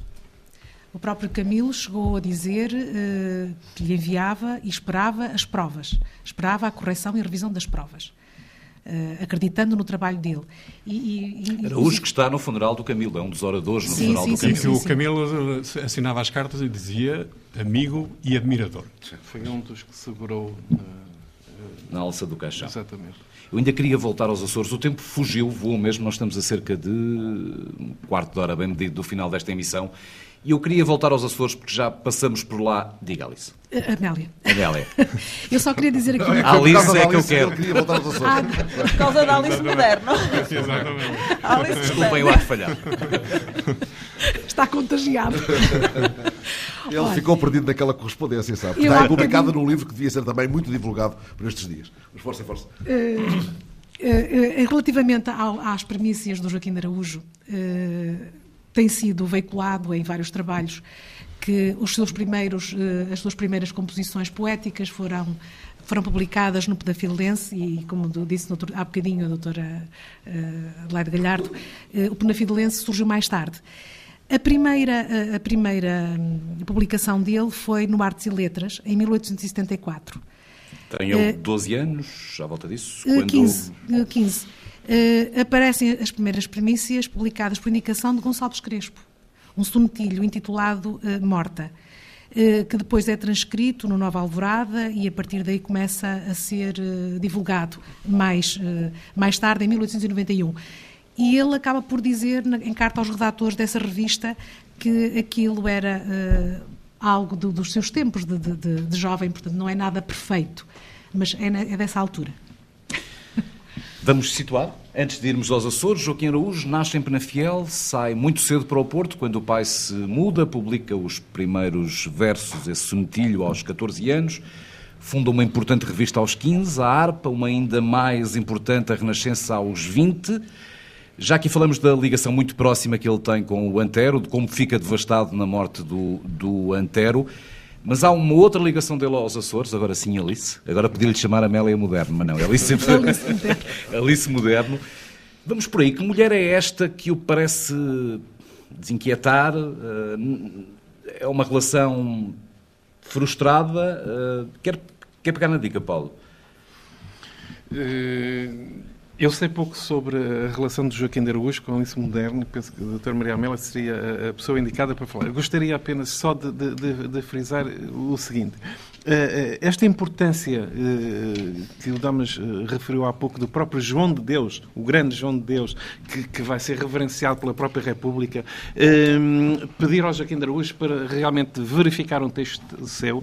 Isto não é apenas uma diferença de, de- de- gentileza ou simpatia ou, de- ou de- ou da atitude, enfim, tão humilde do, do, do, João de Deus, mas traduz aquilo que ia passando entre os correligionários e entre esta escola literária, dos conhecimentos que Joaquim de Araújo tinha, quer do, do ponto de vista da língua, quer do ponto de vista do conhecimento dele, das literaturas e, e de tudo o que lhe estava a penso, e, e é um espectro tão grande que vai da historiografia às artes plásticas, aos ex-libris, à numismática, etc. Um, recordo só para terminar que Joaquim de Araújo tem polémicas com autores tão importantes e, e de tão grande acuidade na, na, na, no esclarecimento de temas difíceis da literatura portuguesa, como Sampaio Bruno ou Delfim Guimarães. Alberto, há pouco falávamos dos 150 anos da comemoração do nascimento e nessa altura, uh, creio que a Câmara uh, edita a correspondência de, do, do Araújo com Alice, com Alice Moderno. Uh, não estou a dizer mais nada, foi é dessa altura que vem este livro que o, que o António tem ali na mão, correto? Exatamente, uh, foi uma das edições comemorativas uh, desta, dessa efeméride e que está aqui editado ali nas mãos do, do Damas. é pena que os, autor, que os nossos Uh, ouvintes não possam, uh, não possam vê-lo, mas é um, é um belíssimo é um, livro. É um Já agora, só para acrescentar que, mais ou menos, não quer dizer que haja mais, mas pelo menos conhecimento, há 171 cartas trocadas entre Joaquim de Araújo e Alice Moderno. As que ele escreveu, Alice Moderno, muito, muitas delas desapareceram num incêndio, se, segundo creio.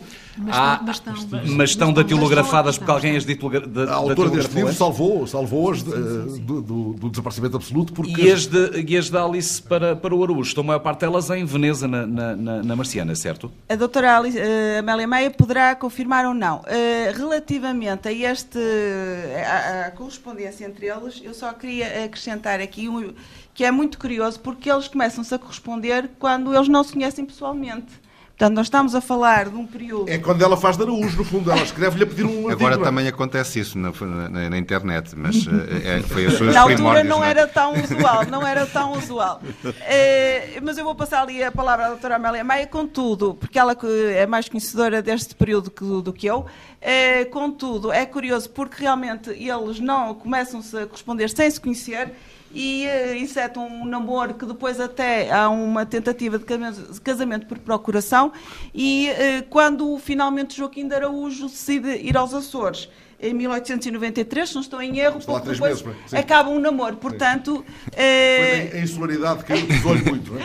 Mas, Bela, também é uma amiga que não ajudou muito à saúde desta parece, relação, parece não, é? Parece que não. Que dizia que ele não tomava banho, era um boêmio, é? Queria eram os copos. Uh, segundo, segundo consta, uh, e, é, e é, um, é, um, dos aspectos também focado por Brás Buriti, o, uh, qualquer coisa Madureira. Madureira, sim. Que, que, refere exatamente isso e que quando, quando, quando se dá a morte do Joaquim de Araújo, Uh, escreve no Penafidelense, precisamente, sobre uh, o caráter do Joaquim, referindo que ele tinha alguma alergia à água, mas, uh, mas que de facto tudo o resto, as suas qualidades eram superiores a esse, a esse handicap. No entanto... E, e aos horários? Também tinha alguma alergia a cumprir horários de comer e de, de dormir? Dormir particularmente. Eu acho que ele não devia ter tempo para dormir. É há, há, as cartas que escrevia a toda a gente, todos os dias, a toda a hora. Nem, nem sei como é que ele conseguia escrever Incluindo tanto. o Alice Moderno. Ele chega a mandar várias cartas por dia, depois vão em pacote, porque havia barcos só de 15 em 15 Aliás, dias. Flores da Noite hum.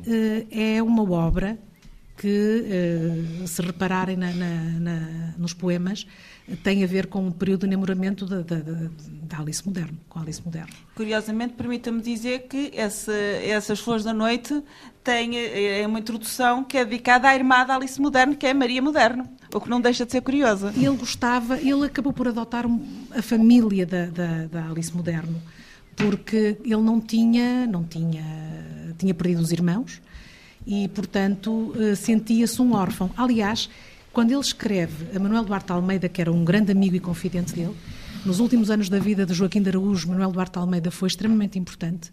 Uh, tem cartas de, uma, de, uma, de um intimismo uh, muito grande e ele chega mesmo a dizer fala-me dos teus filhos porque é como se fossem meus, porque eu não tenho. Ele quer assumir uh, a família dos amigos porque ele sente-se órfão em todos os aspectos. Portanto, é curioso que relativamente à, a Conceição Vilhena apaixonou-se de tal forma. Conceição Vilhena é a autora deste livro. A autora do livro, uh, das cartas, de, de, da, da, da correspondência. Foi professora, António? Entre os dois. Boa professora? Muito boa professora. Ela foi uma apaixonada uh, destes dois, uh, destes, destes dois, deste casal, que não, não se chegou a concretizar, uh, de tal forma que em conversa com a, a doutora Ana Maria Martins, em conversa, porque a doutora Maria tinha visto na, na, Biblioteca Marciana de Veneza as referências ao casamento do Joaquim de Araújo, os documentos, ela dizia, não é verdade, não pode ser, não, ele estava apaixonado pela, pela, pela Alice Moderno, foi uma paixão tão intensa, ele não, não casou, ele não tinha mais ninguém, não pôde, não, não aceitou. Mas de facto é que ele casou. Ele, tanto quanto sei, o casamento com, a, com Midzi Kostka, de origem polaca, uma austríaca de origem polaca, aconteceu, começou com uma correspondência, eventualmente porque ela conheceu a obra do Joaquim, uh, interessou-se, escreveu-lhe e acho que a partir daí iniciaram também um relacionamento à distância até que acabam por, por se casar. Um Mas amor epistolar, não... digamos, um amor epistolar. Um pouco como a Alice Moderna. Ela escreve-lhe a pedir sim, colaboração, sim. ela faz ali de Araújo, no, no fundo. Eh, sim, sim. Pede-lhe, como pediu ao, ao, próprio Antero e à Maria Amália Vaz Carvalho, creio. Uh, e depois a coisa vai vai ganhando ali algum salário, não é? O Joaquim de Araújo apreciava na, na Alice Moderno, eh, para já, a mulher eh, bastante emancipada. Também à frente de revistas, escritora, que ele admirava e que acabou por produzir e por, por editar e, e fazer com que fosse também traduzida no estrangeiro. Dá-se a seguir a ida do, do, do, Araújo para, para Génova como, Sim, como cônsul. Uh, esta carreira diplomática tem de alguma forma, está de alguma forma relacionada com este amor frustrado? Uh, não propriamente. Eu acho que há um episódio que, que é contado uh, que uma tal amiga da, da, Alice está a mesma que dizia que ele não tomava banho. Pois que estava com ele é que minou um bocado as relações. Porque ele já tinha Sim. ele já tinha ele já tinha tinha contado até à Alice o dinheiro que já tinha preparado para se casarem etc etc e foi uma frustração enorme aquela o facto de, de, de, de Alice Moderno uh, ter acabado a relação com ele mas a ida para, para Génova também lhe deu outras, probabilidades, outras possibilidades de de fazer voar a nossa literatura, o conhecimento da nossa cultura e historiografia literária. É sobretudo nessa altura que ela espalha para a Europa, como dizia há pouco, não apenas também, também de, no Brasil. De forma mais intensa, de forma mais intensa, porque ele sempre o fez. E é por isso que o espólio, que ainda não, acho que ainda não referimos, está hoje na, na Biblioteca Marciana de São Marcos, do espólio, eu gostaria de fazer aqui uma pequena homenagem a um sobrinho neto do Joaquim de Araújo, que eu acho que grande parte do espólio que se tem falado aqui veio dele, que era o Basílio de Sousa Dias, sim, sim. um homem das noites do Porto, uh, foi para Penafiel, que o pai, ele era de Penafiel, foi para, foi, para o Porto para estudar medicina, descobriu os cabarés dos lavadouros no Porto e meteu-se nos cabarés, perdeu o primeiro ano, perdeu o segundo, o pai foi lá e disse agora vais trabalhar, arranjou-lhe um emprego no Banco de Portugal, ele trabalhava bem no bom. Banco de Portugal, mas foi um grande divulgador, conheci muito bem, fui muito amigo do Basílio Sousa Dias, a quem nós chamávamos o Basílio de Sousa Noites, porque ele passava a noite, uma conversa era marcada por ele às 5 da tarde no Ateneu, onde ele ia tomar o pequeno almoço. Portanto, Depois foi à viúva. A moda romântica. Foi à viúva dele que nós compramos. Exatamente. Ora, ele esse, tinha, falou-me sempre, do, era um excelente cozinheiro, em casa dele ali em Vila Nova de Gaia, íamos lá muitas vezes, amigos, colegas. Isso, o Basílio, o Basílio. O Basílio, sim. o Basílio, íamos lá. O Araújo jantar. era mais comidinha de uma das criadas que o pai mandou sim, para o Porto, sim, não é? Sim, exatamente.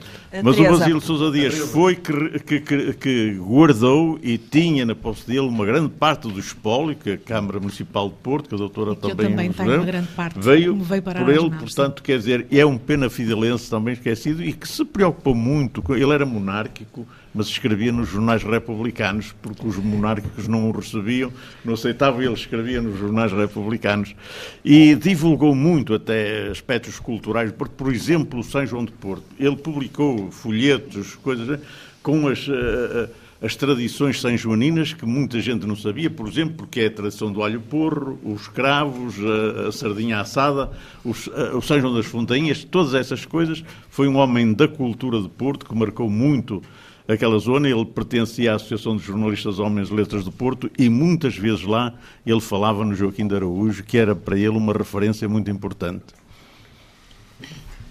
Há um, há um aspecto que, que marca, creio eu, definitivamente a personalidade de Joaquim de Araújo e que tem a ver com, eh, com o peso da morte eh, na vida dele.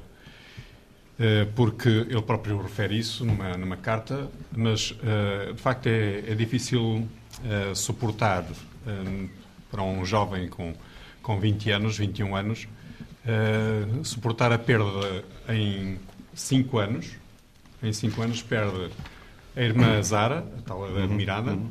o pai, outra irmã, a mãe, e depois começam os amigos e, e os outros. Passado, depois o irmão bastante em 95, eh, mas entretanto o Camilo, entretanto pois, pois. o Antero, entretanto depois o João de Deus, depois, portanto, num espaço ali de cerca de uh, menos de 20 anos, Sim. ele perde vários as referências, referências, Isso pode ter condicionado até a, a, crescente depressão dele, que leva ao que se presume ter sido suicídio, não, não há... Bem, há quase... É, é, é, especulação, mas eu, custa-me... Custa não é especulação dizer que a saúde mental no final da vida do Araújo não é, não é melhor. Sim, é verdade, no mas, não, mas, mas, é, mas ele quando regressa de Génova já regressa, creio que muito debilitado, física e, e, mentalmente. Sim. Mas a especulação que eu me estava a referir tinha a ver com o estabelecimento da, da causa, como a causa da morte destes amigos todos, como a causa da, da, da, da perturbação dele. Mas é, é possível, porque é difícil resistir uh, à perda destas referências todas. E, e, os amigos, o pai, os irmãos, tudo isso. E está quase é atado o nó final uh, à volta desta figura uh, que mereceu o nome num prémio instituído aqui em Penafiel, ainda antes da sua chegada à autarquia, Alberto Santos. O prémio Joaquim de Araújo criado em 81, ele nunca mais foi entregue, continua a ser entregue? Não, neste momento não. Poderá renascer neste décimo ano da escritaria, renascer, mas de qualquer forma, uh, talvez a inspiração que o Joaquim de Araújo aqui foi deixando uh, tenha permitido a que mais tarde tenham aparecido outras Uh, outras iniciativas uh, de, natureza, de natureza cultural uh, que têm marcado estes tempos. A Escritaria, seguramente. Aqui em, em Penafiel. a Escritaria talvez seja o expoente máximo. Celebra e... 10 anos este ano, 2017, será a décima edição. Exatamente. Nós estamos mesmo no minuto final. Há qualquer coisinha assim que se possa não, puxar da décima edição, não, não que virá pode... lá para, para outubro. Outubro, é que... vai ter que fugir das eleições é, autárquicas, é na época das vindimas, exatamente. Não, não, não há nada a dizer, a não ser que eh, há aqui alguma similitude com os tempos em que viveu o Joaquim Araújo. Também esta iniciativa nasceu numa época de crise, eh, mas em épocas de, de, crise é quando, se calhar, há mais eh, motivos para repensar a nossa identidade, a nossa, a nossa cultura, a nossa memória, eh, e, portanto, foi a escritaria o, provavelmente essa, essa pequena reminiscência da inspiração deste, deste poeta e ficamos, que, do, do, seu legado. E ficamos à espera de novidades dessa décima edição lá mais para o final do verão.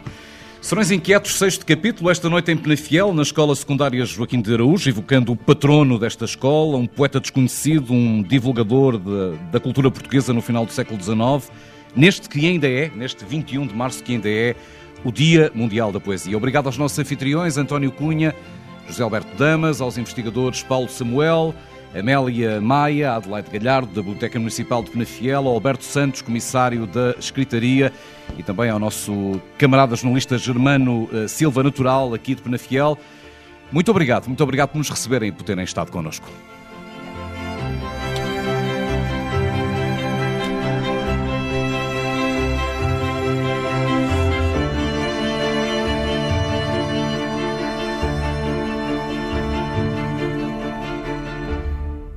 Está completo então este sexto capítulo dos Serões Inquietos, equipa, equipa TSF, Joaquim Pedro, Fernando Alves e Pedro Pinheiro.